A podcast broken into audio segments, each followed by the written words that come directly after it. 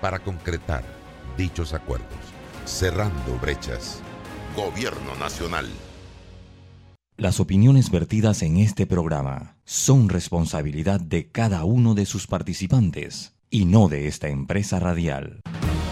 La información de un hecho se confirma con fuentes confiables y se contrasta con opiniones expertas. Investigar la verdad objetiva de un hecho necesita credibilidad y total libertad.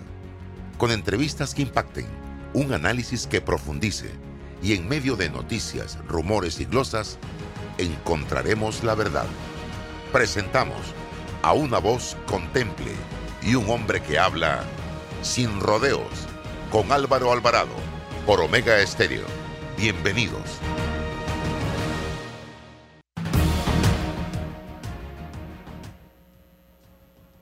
Amigos, amigos, tengan todos muy buenos días. Bienvenidos a este su programa Sin Rodeos. Estamos ya en Omega Estéreo, emisora con cobertura nacional al servicio de la información a partir de este momento también. Nos puede sintonizar en video a través de nuestro canal de YouTube Álvaro Alvarado, también en eh, Instagram Álvaro Alvarado Noticias, en Facebook, Facebook, eh, también en fanpage, en Twitter y en TikTok. En todas estas plataformas estamos conectados de 8 y 30 a 9 y 30 de la mañana para compartir con ustedes.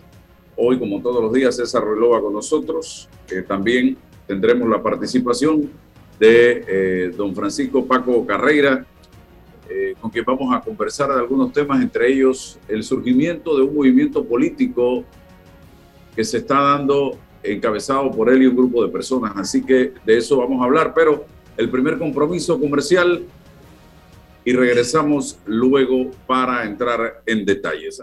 Llegó el pack perfecto de Credit Corp Bank con promociones en préstamos personales, tarjetas y ahorros, del 14 de marzo al 14 de abril, con excelentes tarifas promocionales, bonos en efectivo, membresías gratis y compra de saldo al 0% de interés. Conoce más ingresando a www.creditcorpbank.com. Visítanos y llévate el pack perfecto. Credit Corp Bank cuenta con nosotros.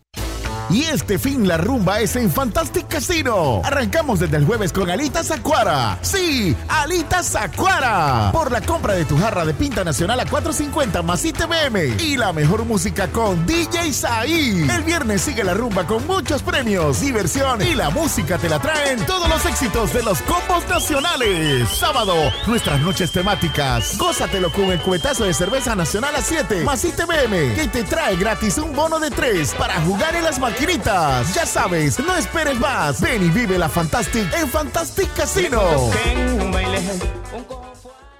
Lo que estás escuchando es todas las personas tramitando en panamadigital.gov.pa Puedes encontrar todos tus trámites desde Pajisalvo del IFARU hasta registro de artesanías con mi cultura. Puedes encontrar todos tus trámites desde Pajisalvos del IFARU hasta registro de artesanías con mi cultura. Rápido y seguro desde donde estés. Ingresa a panamadigital.gov.pa y descubre lo fácil que es tramitar. Panamá Digital, una iniciativa de la AIG y el Gobierno Nacional. Este mensaje es para ti, conductor del sedán blanco con placa 980190 Iba con mi esposa camino al hospital y por culpa de tu morosidad quedamos atrapados en la fila del corredor.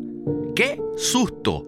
Casi nace nuestra hija en el auto. Ponte al día con tu panapaz, porque si no pagas tú, pagamos todos. Al utilizar los corredores, asegúrate de tener tu saldo al día. De lo contrario, perjudicas al resto de los usuarios. Llama al 192 para arreglos de pago. Panapaz.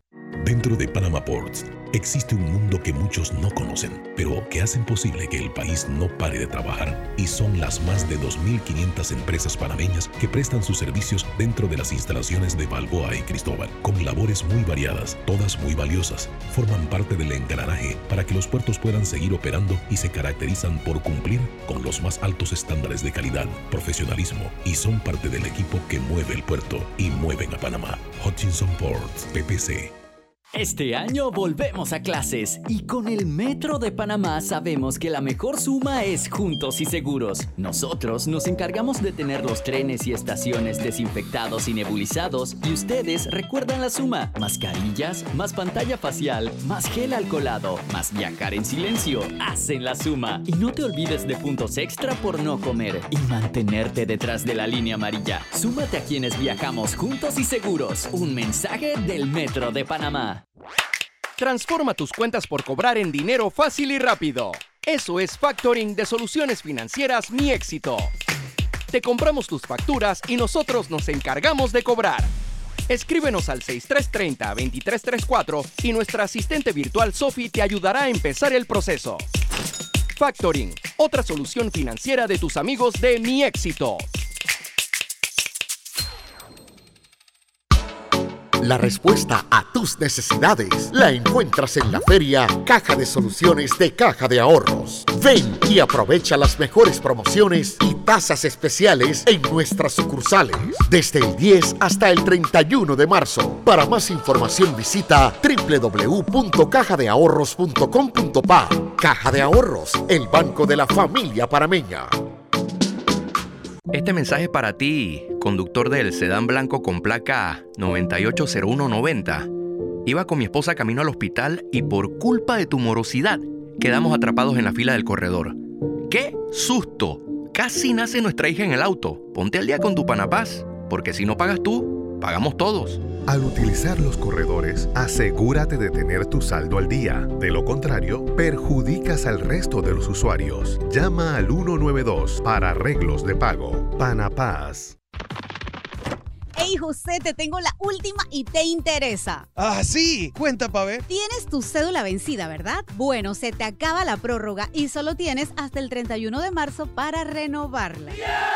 No pierdas más tiempo y saca tu cita facilita en tribunalcontigo.com. Mira, elijas el horario que más te convenga en las oficinas regionales de lunes a viernes hasta las 6 de la tarde. Además, los fines de semana de 8 a 4 de la tarde. ¿Qué más quieres? Oye, la están votando. Ahora sí no tengo excusas, voy a sacar mi cita ya. Tribunal Electoral, la patria la hacemos contigo. Para develar lo que es cierto, hace falta hablar sin rodeos con Álvaro Alvarado. Volvemos. Ya estamos en línea directa con Omega Estéreo, de vuelta del cambio comercial, con don Paco Carrera y César Ruilova y todos ustedes que son parte importante de este programa. Y dice el diario La Prensa, ¿sería retroactivo el nuevo artículo 438A? Un, una reflexión del el abogado Rodrigo Noriega. Voy a tratar de abrir aquí eh, para que podamos compartirla con ustedes. Dice, si el proyecto 776 se convierte en ley, el nuevo artículo 438 dejaría sin fundamento el proceso de revocatoria de mandato que la cúpula de cambio democrático persigue contra los 15 diputados que votaron a favor de su colega del PRD, Cristiano Dames, para presidente de la Asamblea el 1 de julio pasado. Aunque el nuevo artículo sería posterior al evento que activó la revocatoria, dicho proceso todavía no se ha concretado en el propio cambio democrático.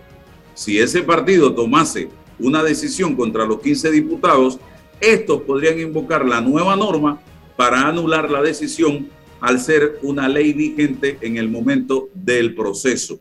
Claro está que el presidente Laurentino Cortizo puede vetar el artículo o, si se convierte en ley, cualquier ciudadano puede interponer una acción de inconstitucionalidad en contra.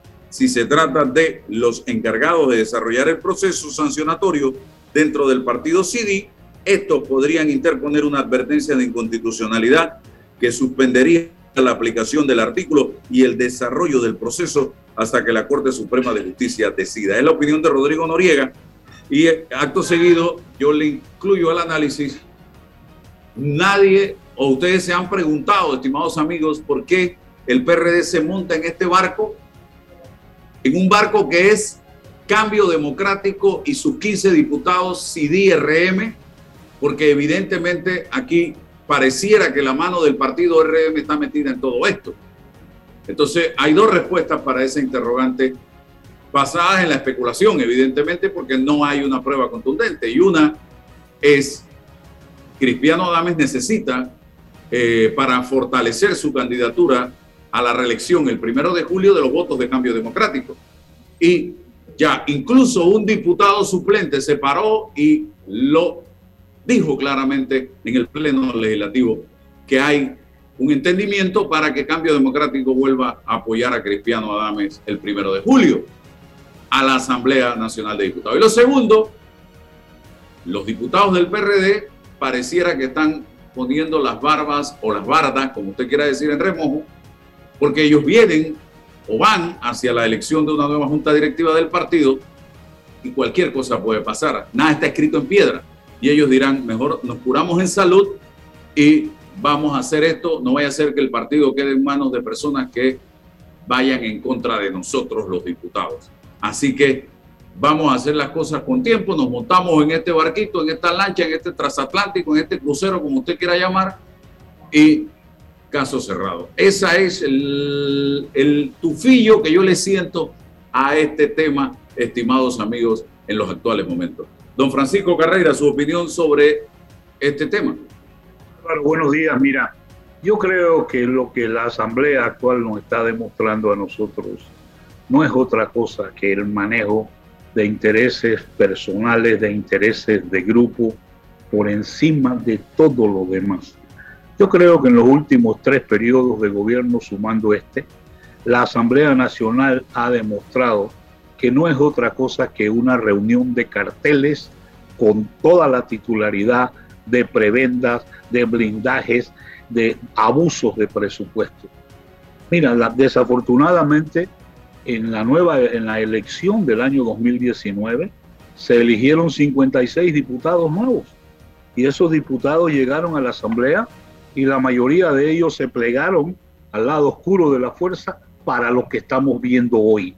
Ese resultado de esta actuación inmoral en donde los intereses de un grupo específico constituyen lo que la asamblea está realmente protegiendo.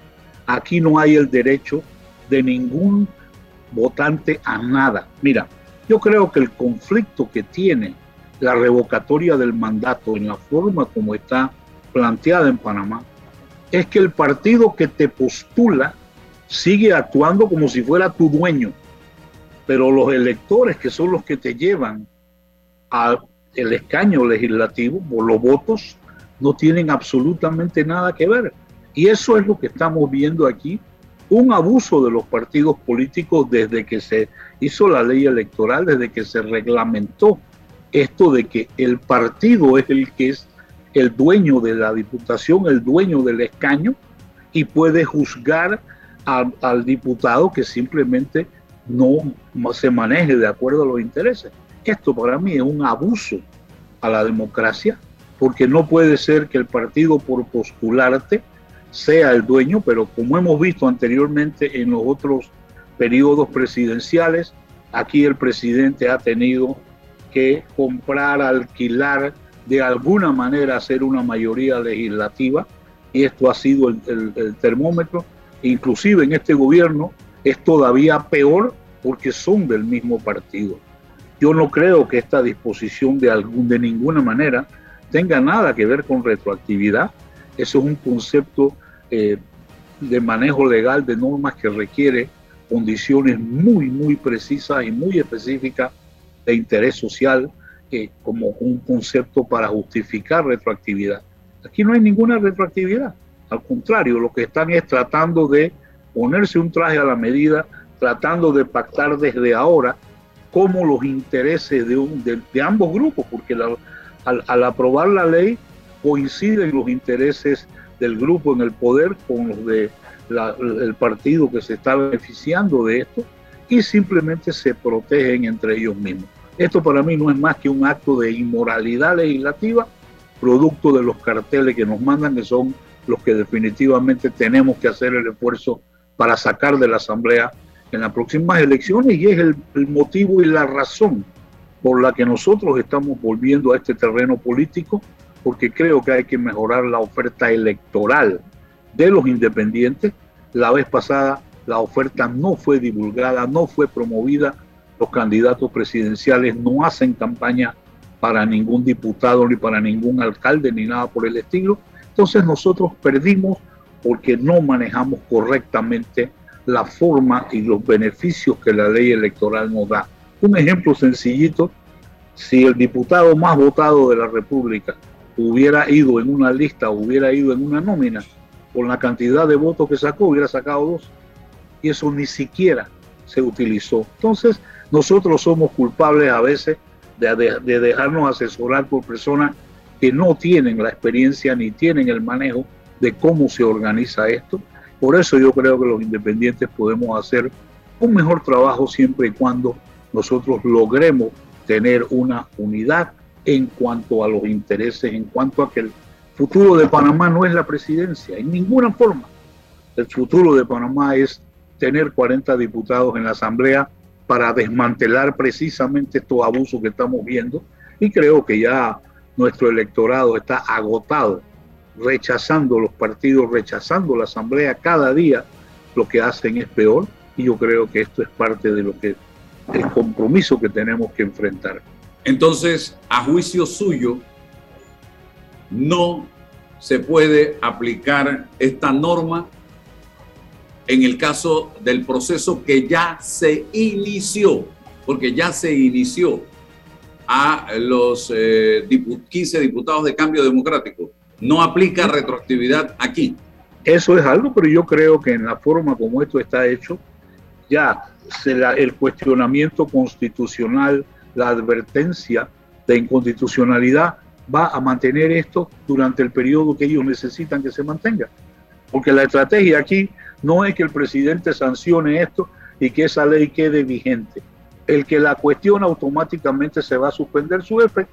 Y creo que el beneficio que se, que se va a lograr es que ese proceso, aunque esté iniciado, no va a continuar, no va a terminar por el tema de la, el, cuestionamiento de inconstitucionalidad al cual será sometido. Entonces ya para mí el verdadero parapeto que querían lograr lo logran simple y sencillamente con la aprobación y con la sanción del presidente, que no veo ahora cómo no quede sujeto al chantaje de estos grupos. Bien, César Relova. buenos días, Álvaro. Buenos días, Paco. Un abrazo, saludos siempre. Y buenos días a todos los que nos escuchan en la mañana de hoy. Yo a veces ya no me sorprendo, pero, pero eh, eh, que voy a felicitar públicamente a los 15 diputados del cambio democrático por la movida política que acaban de hacer.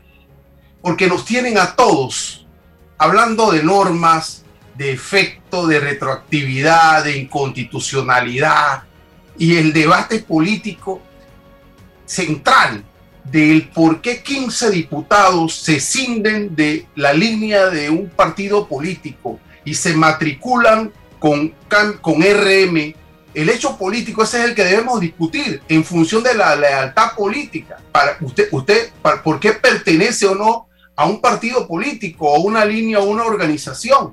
No le es dable coquetear, vincularse a otro grupo político. Eso, eso es una traición política. O sea, aquí estamos dejando de debatir lo que corresponde. O sea, cómo 15 personas traicionan a su organización política ¿Qué, y por qué razón se da eso?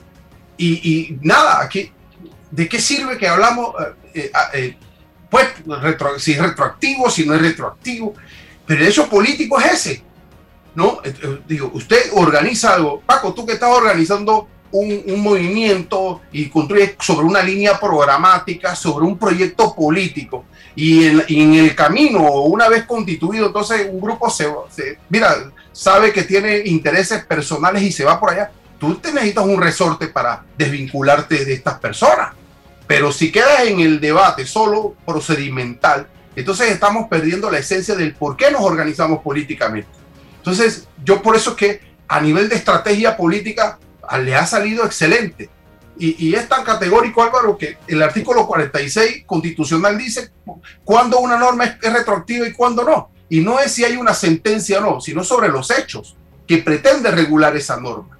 Entonces, eh, si esta norma que no tiene la naturaleza de orden público ni interés social no puede regular a esos anteriores. La constitución lo dice. Ahora, se, se pasan la constitución por donde les da la gana.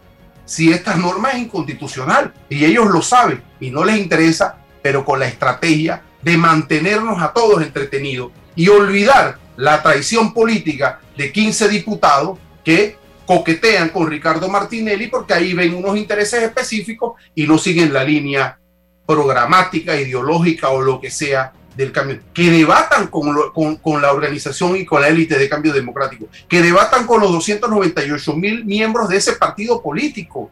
¿Qué es lo que está pasando? Si esos diputados entienden que la línea de ese partido no, no corresponde, generen un debate de orden político interno y después ofrezcan al país una solución.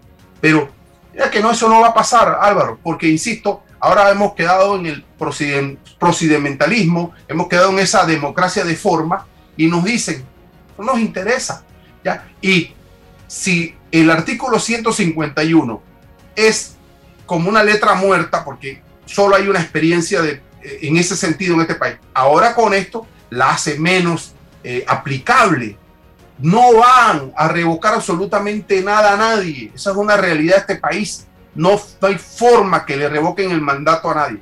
Se la van a pasar y va a llegar el 24 cuando culmina el periodo y todavía no vamos a tener una solución jurídica porque es un imposible. Y eso hay que decírselo a la gente. Pero en el camino, insisto, es esto. ¿Qué está pasando a nivel interno de ese partido? ¿Por qué 15 diputados se van, traicionan? Porque esa es la palabra, la traición política a esa organización, no a mí, a esa organización, a esa línea, y entonces quedamos debatiendo retroactividad o irretroactividad o inconstitucionalidad. Es un hecho eminentemente político, con ribetes jurídicos sí, pero un hecho eminentemente político. Interesante, yo veo esto que usted señala en el argot futbolístico de la siguiente manera. El portero del Barça en una cafetería en una esquina se sienta con alguien del Real Madrid, le pasan algo debajo de la mesa y el portero de repente no vio la bola y se apartó en el marco para que el Real metiera el gol. Así de sencillo, porque eso es lo que está pasando. Ese portero traicionó al Barça. Esos diputados están traicionando a su partido para favorecer a otro colectivo político y traerse ese colectivo y ponerlo en manos de el equipo para el que ellos están jugando en este momento. Así de sencillo. ellos no están jugando para el partido, para el equipo de cambio democrático, están jugando para el equipo de RM.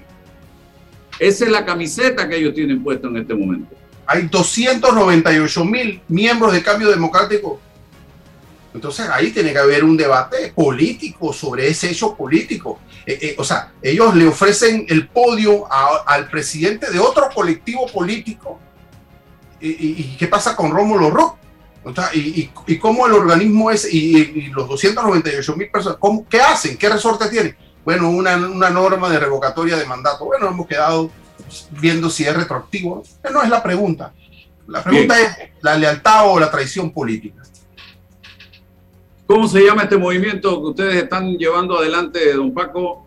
Y, en, y, en resumen, ¿cuál, el, eh, ¿cuál es la hoja de ruta para concretarlo? ¿Se trata de un partido político? Mira, originalmente presentamos al Tribunal Electoral en agosto del año pasado la petición para constituir un partido político que se llama Unidad. Esto se ha demorado por razones que solo el tribunal conoce y lo que ocurre es que ahora el primero de junio se abre el periodo para el registro de firmas de candidatos de libre postulación y ese periodo demora hasta final de julio del próximo año, es decir, 13 meses.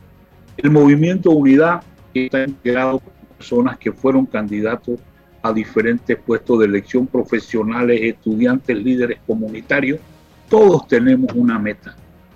Panamá comienza a cambiar en el momento en el que haya una mayoría en la Asamblea no quien llega a la presidencia. Entonces la hoja de ruta nuestra es lograr la unidad de la mayor parte de independientes para tener una oferta electoral que dé la oportunidad de que tengamos los candidatos independientes. Yo no creo que Panamá esté en una posición de ser un país sujeto al clientelismo que tanto hemos acusado cuando nosotros vamos a llegar al 24 con 400 mil desempleados. A esas personas desempleadas no es el jamón o no es las 5 libras de arroz, no. Estas personas desempleadas lo que quieren es un trabajo. Entonces, tenemos que comenzar a desmontar estos aparatos de la Asamblea en donde nos cuestan demasiado. O sea, y ahí hay un abuso de todos estos diputados, las exoneraciones, el blindaje, lo que estamos viendo en, en manera de presupuesto, todos estos nombramientos. Mira, yo creo que Panamá con esta cantidad de recursos, solamente entre el presupuesto de la Asamblea y lo que se le asigna a los partidos políticos, estamos hablando de 200 millones de dólares. Entonces nosotros no podemos pensar que estos 200 millones de dólares están ni siquiera medianamente utilizados cuando estamos viendo los videos como el de ayer de la Escuela Rancho Álvaro. El que no quiera ver esa realidad de Panamá, entonces tenemos que pensar en cambiar el centro de poder de la Asamblea dominada, donde los, partidos políticos están eh, bajo el control de esas élites.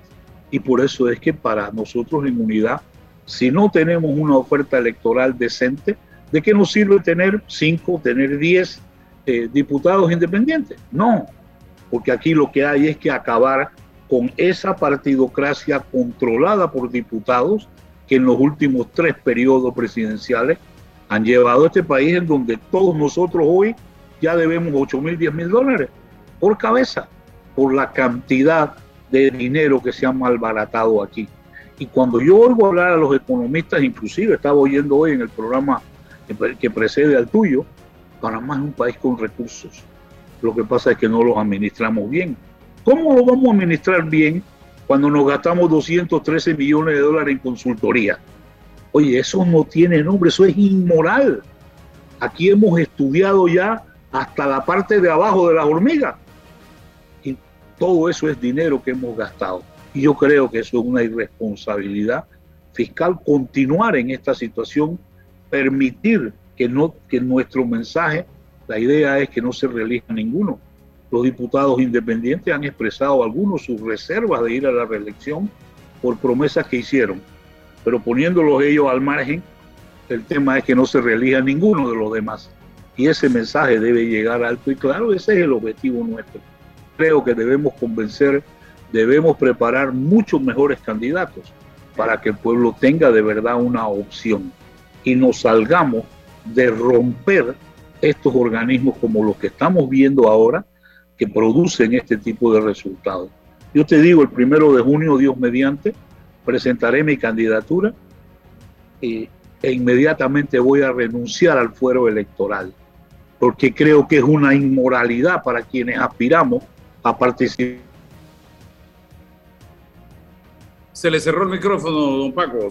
Se le cerró el micrófono. sí, gracias. Disculpa. Es, una, inmoralidad para nosotros pretender participar de la vida pública y resulta que presuntos delincuentes no están siendo juzgados porque están protegidos por una institución creada por esos mismos partidos que se llama fuero electoral y por una candidatura a secretario general de un partido, aquí hay personas que no se pueden juzgar.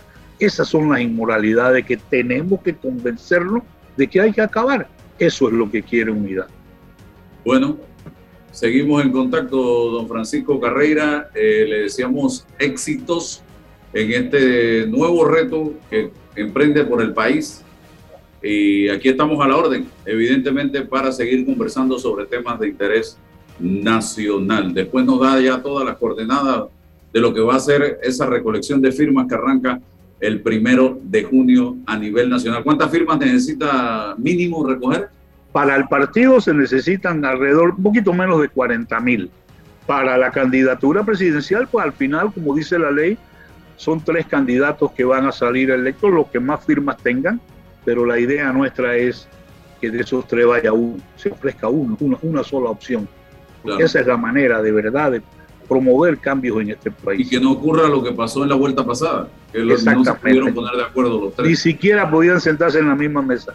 Cosas como esa. Por eso es que nosotros creemos que advirtiendo este tema de unidad desde el inicio, en donde lo que tenemos que hacer los candidatos es ser amigos. Nosotros no somos adversarios de ninguna naturaleza. A todos nos preocupa el país que tenemos. Y eso es lo que nos hace participar. Bueno, gracias, don Paco. Gracias, Paco. Saludos. Saludos, César. Vamos al cambio. Transforma tus cuentas por cobrar en dinero fácil y rápido. Eso es factoring de soluciones financieras Mi Éxito. Te compramos tus facturas y nosotros nos encargamos de cobrar. Escríbenos al 6330-2334 y nuestra asistente virtual Sophie te ayudará a empezar el proceso. Factoring, otra solución financiera de tus amigos de Mi Éxito. Así de rápido se siente tramitar cientos de trámites en instantes. Así es tramitar en panamadigital.gov.pa.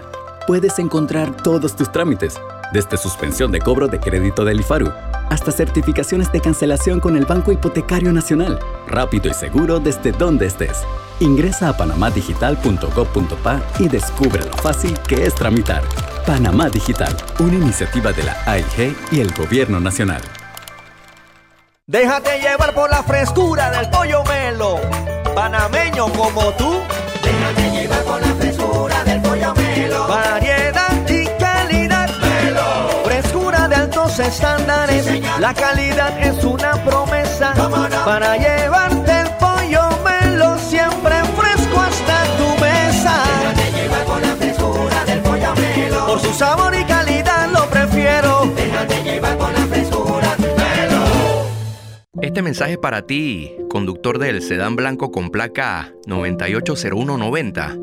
Iba con mi esposa camino al hospital y por culpa de tu morosidad quedamos atrapados en la fila del corredor. ¡Qué susto! Casi nace nuestra hija en el auto. Ponte al día con tu panapaz, porque si no pagas tú, pagamos todos. Al utilizar los corredores, asegúrate de tener tu saldo al día. De lo contrario, perjudicas al resto de los usuarios. Llama al 192 para arreglos de pago. Panapaz.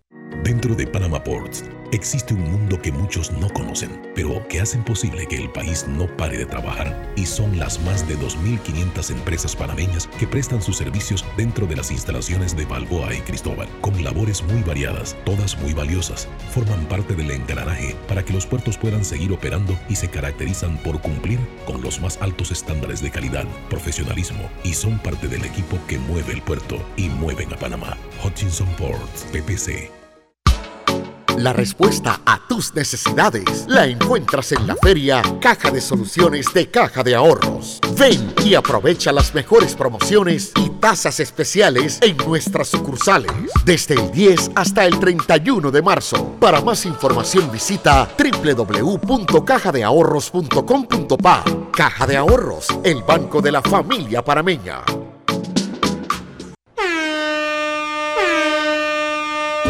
En Fantastic Casino, único casino en Panamá con la máquina locura, que regala múltiples premios en efectivo. Todos los días sin tómbolas ni uso de tarjeta, solo por estar jugando. El viernes, sorteo de billetes, se van los acumulados. Además, con cada visita recibes 5 boletos gratis para participar de los sorteos locales. No esperes más y ven a vivir la Fantastic. Mamá, iba a abrir mi chocolate antes de llegar a la estación del metro, pero mejor me espero porque no se permite consumir alimentos ni bebidas en las instalaciones. Claro, eso mantiene todo más limpio y bonito. Me encanta pasear en el metro de Panamá.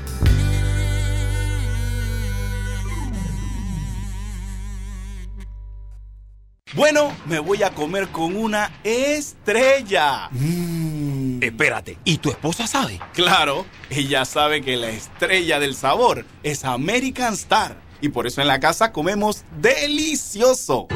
American Star, el tasajo, jamón, chorizos y embutidos más suaves, económicos y con el sabor que le gusta a todos. ¡Oh! ¿Me invitas a conocer esa estrella? Busca la estrella roja y azul American Star, la estrella de tu cocina. Está escuchando El Temple de una voz que habla, sin rodeos, con Álvaro Alvarado.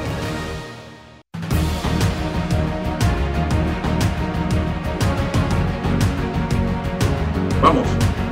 Seguimos adelante, don César. Está con nosotros Paula Cabalén. En la mañana de hoy, ella siempre, cada 15 días, nos aterriza, nos da algunos consejos eh, y nos pone a reflexionar. Y hoy, Paula, hablemos de arrogancia y autoestima. Sí, ¿sabes qué? Te estaba escuchando, te estaba escuchando y dije, me encanta porque son temas relacionados a los que venías conversando. Porque la problemática que, que existe en Panamá existe en Argentina y existe en varios países de Latinoamérica sobre todo. Y creo que eh, liderazgos como el que tenemos nosotros nos lo merecemos por no trabajar nuestra autoestima, por no trabajar nuestro liderazgo consciente. Y eso se hace en forma individual, no se hace en grupo, porque en grupo se lidera fácil.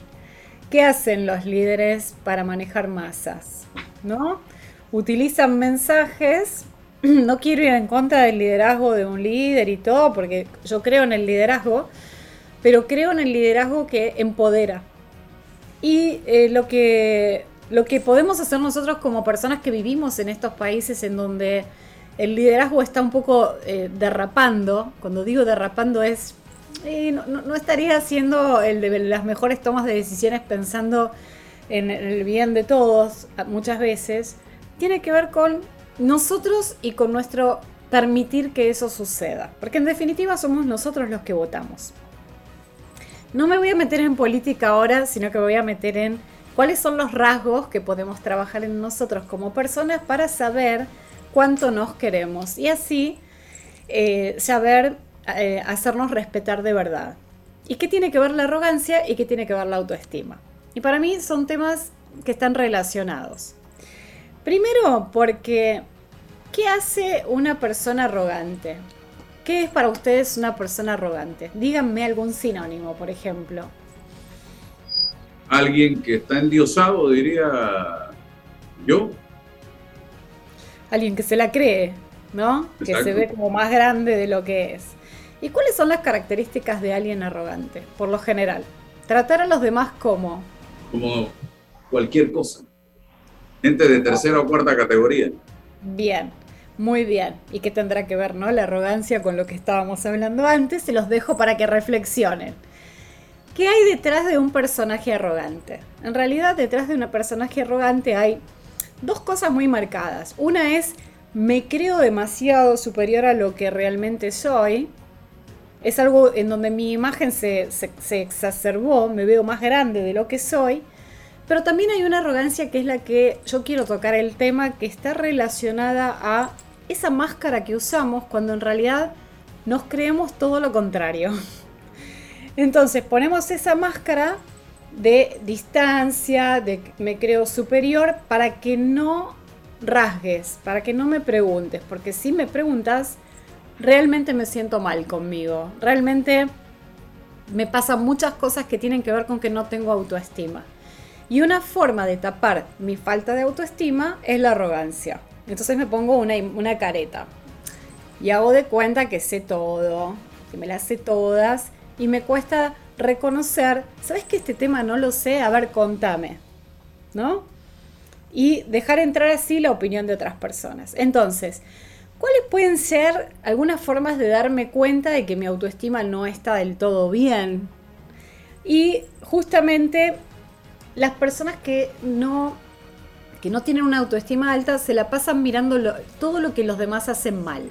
Y volvemos siempre al mismo tema, los haters de las redes sociales. en vez de poner eh, la energía en ir a hacer su coaching, su terapia y mejorarse a sí mismos o hacer ejercicio o hacer algo para estar mejor, me la paso diciendo mirá Álvaro lo que dijo de este, mirá lo que hace tal otro. O sea, nada les viene bien. Otra, otra característica de estas personas es que se quedan todo el tiempo como enganchadas de lo, que, de lo que otro hizo mal. Lo que pasa es que mi vida no puede avanzar porque tal tiene la culpa. Porque el otro no me dejó. Porque el gobierno no sé qué, ¿no? O sea, siempre la culpa la tiene otro. No miro alternativas. Otra característica de una persona con falta de autoestima es la falta de compromiso. No se pueden comprometer con nada. Y ustedes lo deben ver incluso en los trabajos, ¿no? O sea, gente que quizás falta o les dice que va a hacer una cosa y después no la hace, no cumplen. Entonces, si la persona no cumple, bueno, está trazando también su propio destino, porque, o sea, si tú tienes que trabajar con alguien, ¿qué quieres? ¿Alguien que te dice que lo va a hacer y lo hace? ¿O alguien que dice lo voy a hacer y no lo hace? Va perdiendo credibilidad, ¿no? Después, no poder tener relaciones interpersonales sanas. ¿Cuántas personas hay que se rodean de gente peor, no? De, entonces terminan en más líos. Eso es porque no se quieren. Y la autoestima, realmente, yo ahora después voy a contar de dónde viene la autoestima, porque está relacionada con nuestra infancia y de cómo la aprendimos. Y lo cierto es que si aprendimos mal y no lo cambiamos, cuando crecemos, lo continuamos. O sea, nos seguimos rodeando de personas negativas. Hablaba recién con una clienta y le decía, la forma de darte cuenta de que estás haciendo un buen proceso de transformación es porque tu entorno comienza a cambiar. Empiezan a aparecer otras personas más parecidas a las características que tú quieres cambiar en ti. O sea, si quiero ser más generosa, empiezan a aparecer personas generosas, ¿no? Y así. Es como que empezamos a atraer quienes somos.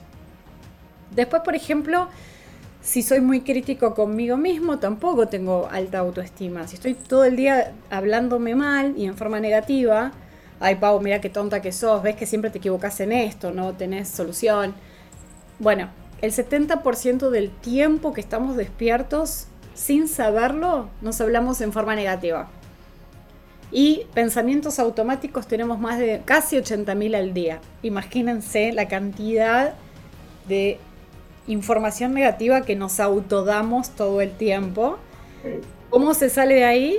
En forma consciente, observando, ¿no? A ver, ¿qué estás pensando ahora, Paula? Ok, bueno, a ver, ¿no sería tiempo de que dejes de pensar así y que cambies algo?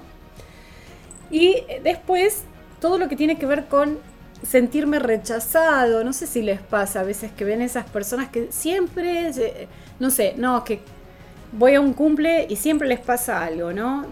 o se sienten rechazados o sienten que los miraron mal o a ellos les pasan todas, pero en realidad tiene que ver con una predisposición de la persona a ponerse en ese lugar.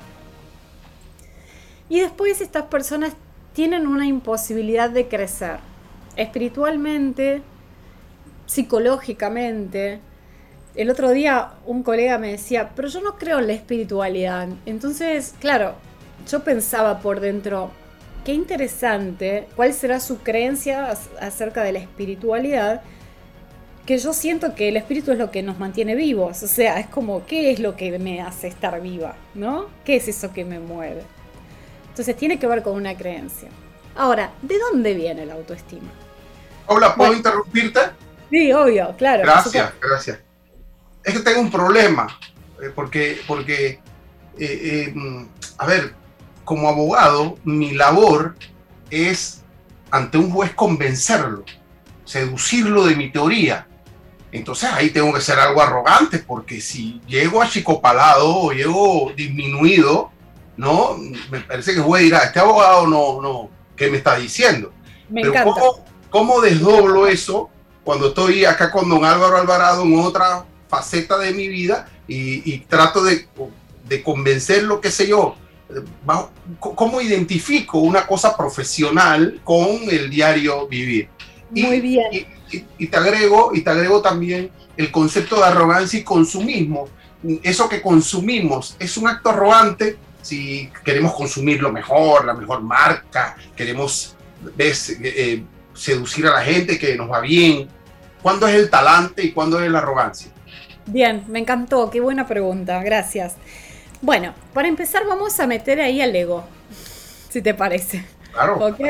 Vamos a poner el ego y el ego, eh, todo, todo, toda nuestra vida tiene dos, eh, dos, digamos, opuestos muy marcados. ¿No? El bien, el mal, el blanco, el negro. Siempre lo bueno es estar en equilibrio, es lograr el equilibrio. Cuando yo hablaba de la arrogancia, hablaba, te iba a hacer la pregunta, ¿puede ser positiva la arrogancia? Y ahí viene la respuesta. Si nosotros utilizamos al ego como una herramienta, ¿sí? Porque seamos sinceros, para poder estar hablando en televisión, para poder comunicar, para poder escribir, para poder lograr un montón de cosas, realmente tenemos que creer en nosotros y saber que, que esa creencia, o sea, nos va a hacer mostrar eso que sentimos. ¿Eso es arrogancia? No, eso es autoestima. Eso es autoestima. ¿Cuándo se convierte en arrogancia? Cuando yo maltrato a la otra persona y la pongo por debajo de mí. Y la hago sentir inferior. Pero porque en realidad cuando voy a, a fondo me observo y yo me siento así. Ahí sería arrogancia. ¿Me explicó? Si tú tienes que utilizar al ego como herramienta para eh, ir a vender, eh, ir a, vender un auto de marca, vender eh, tu propia marca de la empresa o, de tu negocio. comprarte el carro que te gusta porque lo puedes hacer, porque te gusta, pero eso lo haces porque te gusta, no lo haces para ponérselo en la cara a otra persona. Eso no es arrogancia, eso es disfrutar de la vida y te gustan los carros y te compras un carro. A mí me gustan los anillos, me compro anillos. Y si me gusta viajar, viajo. Y, y sé que lo puedo hacer y conozco la intención real. Es una línea muy delgada y tiene que ver con el balance. Entonces, el ego es un problema cuando nos usa a nosotros y no nosotros lo usamos a él. Si yo utilizo al ego y digo, bueno, vamos a sacar ahora la mejor versión de Paula para hablar en el eh, ante 300 personas, estoy utilizando a mi ego. Lo estoy usando yo a mi favor. Pero si tú me dices algo y yo no quiero dar el brazo a torcer, porque ahí en realidad el ego me está usando a mí. ¿Se, puede ver la diferencia? Está clarísimo, está clarísimo. Pero acá vamos a hacer un concurso sobre ego. Tenemos unos candidatos, Álvaro, espectaculares, ¿ah? Un, candidato, un, candidato, mundial sobre... Eh, y la humildad, para ir terminando, explícale a la gente, porque hay gente que piensa que la humildad es... Es ser pobre. Exclusiva de ser pobre. Me encanta. Me encanta eso porque sí, hay mucha gente que dice, no, no, yo no puedo mostrar humildad porque si no parece como que no puedo. Y en realidad no hay nada mejor. Miren, yo tuve la, la, la, suerte, oportunidad en mi vida de, de, haber estado, estar realmente rodeada de, de gente de todos los ambientes. De esos que lograron muchísimas cosas y que no necesitan hacerle sentir nada a nadie y, que tienen mucho dinero, y gente que no, que no, que realmente no lo tiene. Y la humildad en realidad radica cuando nosotros como seres humanos nos damos cuenta de que somos todos lo mismo, o sea, somos personas y que para mí, cuando yo me relaciono con una persona, con un cliente, con un amigo que de repente le va bárbaro y todo bien, yo no tengo que cambiar mi discurso de quién soy para poder estar en esa charla cuando yo no tengo que cambiar. Si yo no tengo que cambiar, significa que yo soy un, puedo sentirme que yo soy humilde. ¿Ok? ¿Se entiende lo que digo? Ahora, si voy a ir a una charla en donde el, diálogo va a ser de negocios, de logros, en donde tengo que contar qué hice, me preparo para hablar de eso. Digo, en esta charla tengo que hablar de todos mis logros. Pero me los pero yo soy eso. ¿Paula es eso o es lo que Paula hizo? ¿Me explico la diferencia? Un tema de identidad. Es un tema de identidad, por eso es autoestima. Si mi identidad tiene que ver con mis logros, entonces una persona que, les voy a dar un ejemplo de, de casos de los que vienen muchas veces a sesión, ¿sí? Muchas veces a sesión vienen personas que lograron tener una familia divina, pero no lograron éxito eh, laboral, porque estuvieron criando hijos. Y se sienten con una autoestima totalmente derrotada, pero mal. ¿Por qué? Porque de repente en un momento la pareja les empezó a decir, lo que pasa es que vos lo único que hiciste fue criar chicos. no lograste nada. Es más, por ahí hasta después se separan y ni siquiera tienen ingresos económicos. ¿Sí? La autoestima de esa persona está totalmente devastada. ¿Por qué? Porque recibió como mensaje propio de que para lo único que era buena era para criar hijos y no es buena para hacer una vida económica. ¿Qué hay que trabajar ahí? El diálogo interno de me lo merezco, yo también lo puedo hacer, puedo cambiar de carrera, puedo reinventarme, puedo empezar de cero a cualquier edad. Claro, obviamente, de cero a cualquier edad haciendo cualquier cosa. No, si quiero ser modelo eh, de, la, de cola riff a los 50, probablemente esté un poco desubicada, digo, tengo que Oh, ubicarme. ahí en Brasil, ahí en Brasil, ahí en Brasil, Paola. Claro, sí, tal vez. sí. Pero se me vino justo ese ejemplo porque conozco una argentina que vive en Panamá que, que era Cola Riff, eh, divina. Entonces se me vino ella ahora a la mente. Digo, hay que ir ubicándose. Y la autoestima tiene que ver con cómo nos hablaron cuando éramos chicos, qué mensaje recibimos. Y es importante trabajarlo. Si yo creo, sigo creyendo que eh, no era buena para las matemáticas y de repente hoy tengo que poner un negocio y sigo teniendo en mi mente el mensaje parental de que no era buena para matemáticas, probablemente no ponga mi negocio. Si yo trabajo en mí, esos mensajes que recibí de mis padres, de mis abuelos, de los amigos, porque después lo repetimos, después nos rodeamos de toda esa gente. ¿No? Entonces, ¿cuál es el desafío de hoy para mí para ser... A ver, yo siempre digo, nos tenemos que convertir en seres difíciles para los líderes. ¿Por qué digo difíciles? Para que no, no me vengas a convencer con cualquier cosa. Convenceme porque yo me valoro y como me valoro no me vas a convencer con cualquier cosa. Quiero escuchar algo que realmente entre dentro de una mente que piensa. Una mente que piensa es una mente que se mira, que se trabaja. ¿Cómo me trabajo? Autoconocimiento. Y la pregunta que les dejo hoy es, ¿por qué cuesta tanto? ¿Por qué es más fácil creer que es mejor tener una cartera de marca que autoconocimiento? ¿Por qué? ¿No? O sea, se los dejo como reflexión, porque eh, hace unos días yo estaba en una playa y veía, ¿no? Cuánto costaba hacerse manos y pies. Y, y en dólares era mucho más caro que en mi país, ¿no? Dije, bueno, no me lo voy a hacer acá, espero a llegar a Buenos Aires. Pero Mira que yo tengo un precio- mensaje para, yo tengo un mensaje para eso. Vestir ropa sin marca no significa ser pobre. No olvides que tienes una familia que alimentar, no una sociedad que impresionar. Sí, y aparte las personas, realmente cuando las personas eh, te aprecian y ven tu valor, no, están mirando tu marca de nada.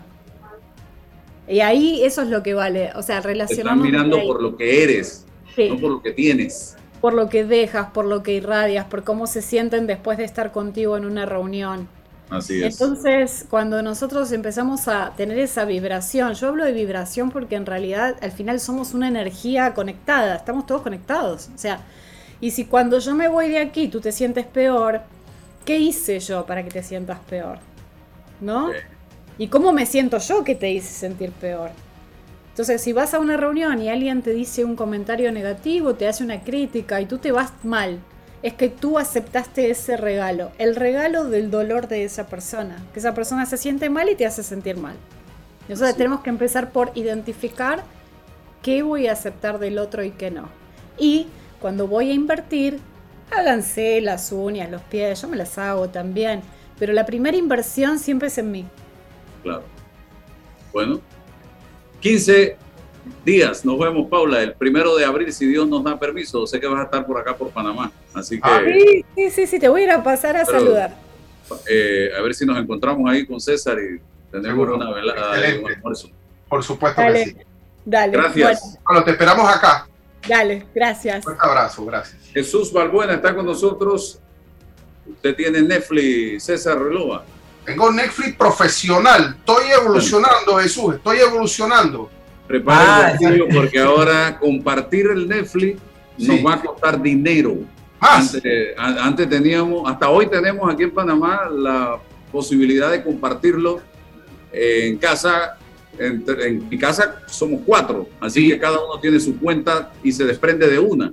Ahora claro. hay una información que dice que compartir te va a costar plata, eh, pero dice que con otras personas, yo no sé cómo van a controlar si yo quiero ver mi Netflix en Chitré con mi tableta, o si yo quiero ver mi Netflix en la playa con mi tableta, que no vaya a ser interpretado como que se, él es otra persona y no los miembros del equipo.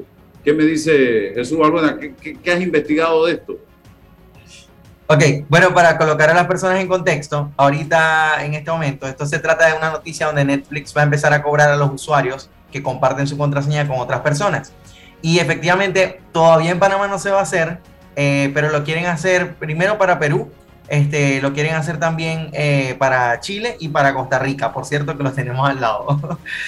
Eh, y bueno, lo que ellos realmente anuncian es que este, si bien, por ejemplo, las características de la separación de los perfiles y la transmisión ha sido muy popular, también ha creado cierta confusión sobre cuándo y cómo se puede compartir Netflix.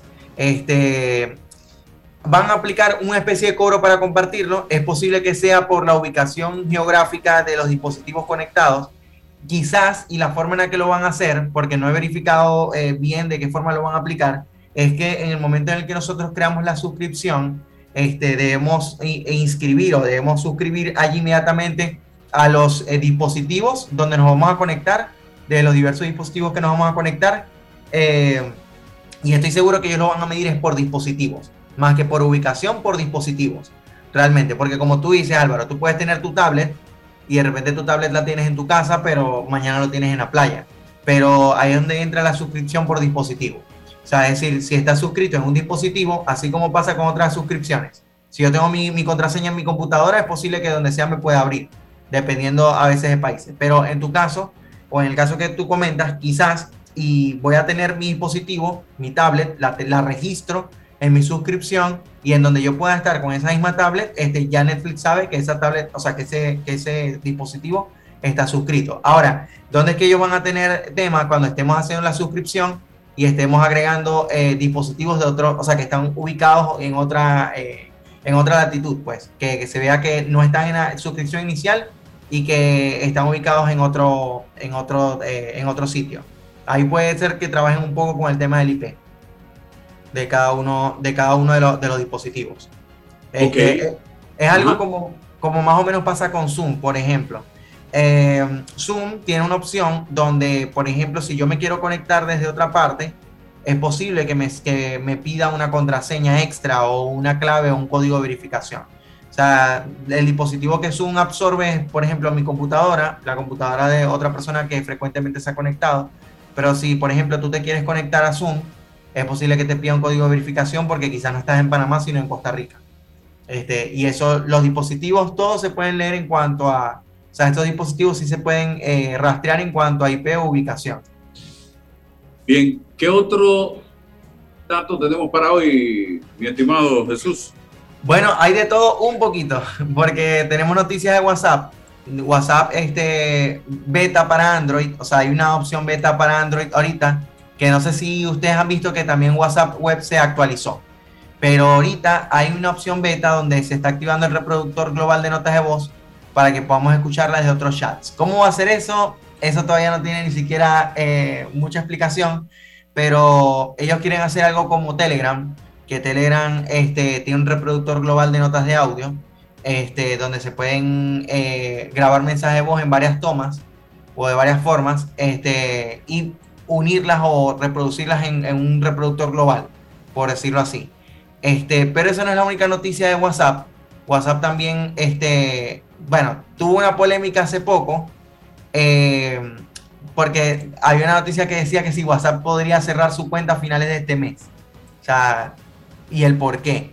Este, había unos rumores que se habían generado de que WhatsApp este, podía hacer que perdiéramos nuestra cuenta si nuestra cuenta no estaba en movimiento, si utilizamos aplicaciones modificadas para utilizar WhatsApp, si hacíamos spam, este, si compartíamos noticias falsas este, y si compartíamos documentos que pudiesen tener virus o que fuesen fraudulentos.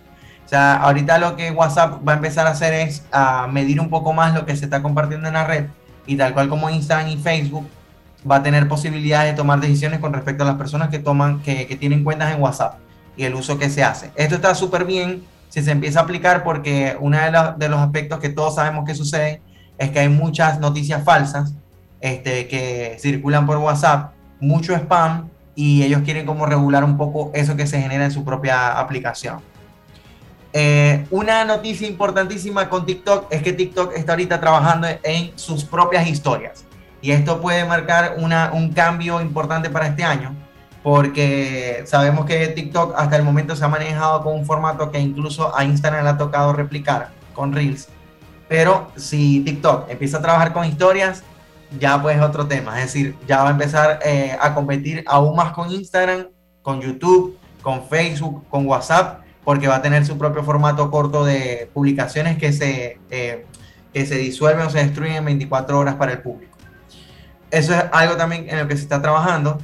Eh, pues nada, lo otro es que Facebook, la otra noticia es que Facebook elige España para ayudar a construir el metaverso.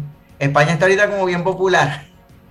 Este, la he visto mucho en últimas noticias, por ejemplo, desarrollo de videojuegos. Hace poco vi un videojuego que, que están desarrollando súper popular y escogieron España como región en la que se estaban inspirando. Y ahora Facebook, bueno, salen noticias que elige a España para ayudar a construir el metaverso. No sé si recuerdan que hace como unos tres meses yo les había comentado que eh, Facebook estaba planeando contratar al menos 10.000 personas en Europa para desarrollar todo esto del metaverso, la realidad virtual y todo lo demás de aquí a 10 años. Pero ellos están eligiendo España como un epicentro de, contratación.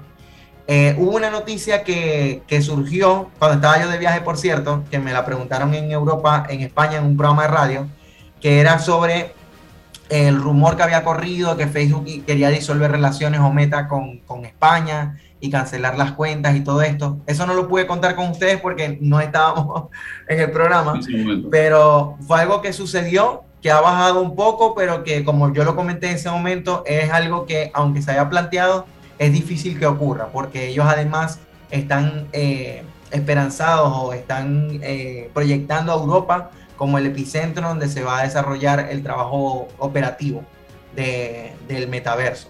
Entonces, este, eso es una poca probabilidad que ellos retiren sus redes sociales de Europa. Eh, siendo además Europa un mercado, un mercado muy fuerte para ellos, ¿no? Este, y bueno, en todos lados ha salido la noticia de TikTok que está desarrollando el tema de las historias este, el, lo de Facebook y Meta con España. Y eso es básicamente como algunas cosas que están pasando ahorita. Y este, que Rusia se está quedando sin Instagram. Sí, eh, ha habido un bloqueo de redes sociales en, en Rusia, eso es totalmente cierto. Así que imagínate, hay gente que se va, va a intentar quitarse la vida si no tiene Instagram. Imagínate. Totalmente. Sin Instagram. Es una expresión para aislarlos. Sí, definitivamente. Bueno, y lo importante que, que es hoy día las redes sociales para, para mucha gente, no tenerlas de un día para el otro por una situación como esta, eh, en serio le estoy hablando, mucha gente, esto le va a generar estrés, ansiedad, depresión a mucha gente, porque habría que ver cuántas horas al día promedio, y esa es una investigación interesante, se conecta la gente a las redes sociales. Sería bueno. En estos días estuve viendo cuántas horas promedio de, duerme el ser humano durante toda su vida. ¿Ustedes han hecho esa pregunta? Y se puede estar hablando de 26 a 28 años de sueño en una persona de edad de 70, 80 años. Tú duermes, si cumples con el horario normal unos 25 26 años de tu vida. Saca la cuenta. Al menos, al menos el 30%. Por... O 30%, sí. De tu vida. Debes dormir. Así que, bueno, eh, yo conozco gente que duerme el 50% de la vida. o más. y conozco gente que duerme el 10% de la vida. También. bueno, se acabó el tiempo, señores. César, gracias. Gracias, Jesús. Nos vemos Gracias, César. los amigos, el lunes, aquí temprano, en Sin Rodeo. La información de un hecho se confirma con fuentes confiables y se contrasta con opiniones expertas. Investigar la verdad objetiva de un hecho necesita credibilidad y total libertad. Con entrevistas que impacten un análisis que profundice y en medio de noticias, rumores y glosas, encontraremos la verdad